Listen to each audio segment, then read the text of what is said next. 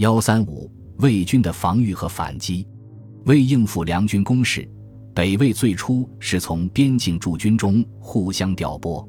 三月，原驻防缅北地区的荆州刺史赵乙、平南将军西康生被紧急调往东方解救粟裕之围。但到四月时，未知荆州又遭到梁军攻击，由于周军被调往东方战场。魏廷只能急调东荆州刺史杨大言所部迎击，将这支梁军击败，维持了魏军对缅北的控制。鉴于梁军在淮河流域的攻势日益增强，四月，魏廷任命元英为征南将军、都督杨徐二道诸军事，率众十万讨之，所在皆以便宜从事。元英的都督区虽然包含了杨徐二州，但主要的作战区域仍是以寿春为中心的扬州。对于稍东的徐州战区少有直接指挥。另外，袁英所领的十万军队也未必是实数，因为北魏方面并没有这样庞大的机动兵力。进入五月之后，淮河流域的魏军节节败退，东线东路。六月，来自豫州岛的梁军环河不攻克曲山，并溯沂水北上，进入鲁南山地，在山区设立据点，并招纳当地民众从军。东线西路。五月，梁军张会少部攻克粟裕，下邳，向徐州治所彭城进军。魏廷任命正在丁忧的西康生救援徐州，领羽林三千人。其不假释随便割配，羽林为禁军骑兵。其不假释则可能是沿途州郡及徐州可以抽调的兵力。可见，在紧急动员的情况下。北魏方面尚来不及详细统计可以投入前线的具体兵力。西康生部到徐州之后，首战击败梁军，迫使其退保粟裕，彭城因此暂得保全。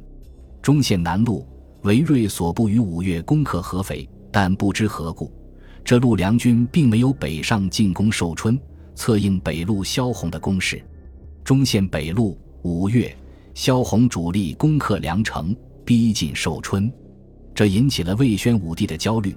他给元英的信中提及，魏军将领对敌情判断有误，行动迟缓，才造成了如此被动局面。如今动员起来的军队已经有十五万人之多，但这些军队何时才能投入战场？漫长的战线上，又该以何处为重点？赵英曰：“贼势滋甚，围逼肥粮，边将后归，以至于此。”故由思举，避其圣节，而出军焉至，肥粮已现。闻之晚闷，实乖本土。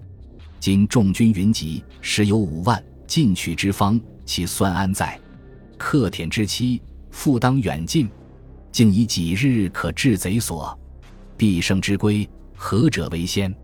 故遣步兵校尉，领中书舍人王云直取机要。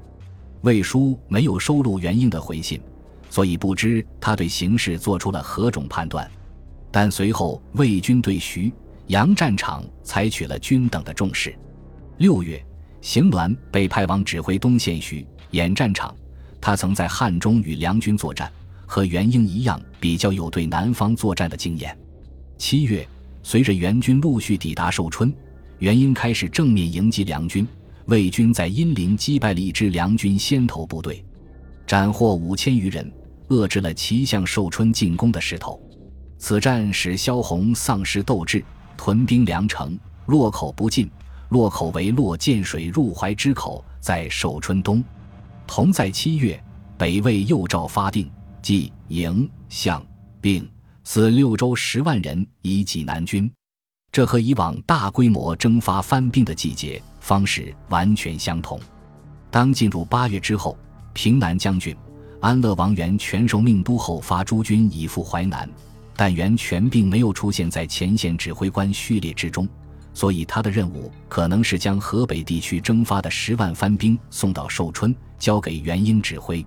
北魏援军抵达前线之后，战场形势逐渐发生变化，转折最先发生在东线。八月，行完军队击败了环河所部，拔除了一系列据点，肃清了沂水流域的梁军。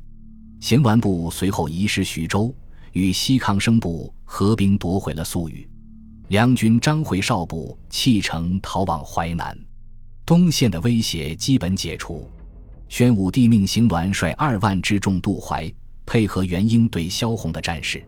但在九月，邢鸾部尚未渡淮之际，萧红便弃军逃回江南，造成前方梁军大溃败，被魏军杀获及溺死者将五万。和南朝史书对兵力的习惯性夸张相比，魏书记载的这个数字是比较真实的。西路围攻益阳的梁军获悉主力溃败，也撤回境内。至此，梁军的北伐以失败告终。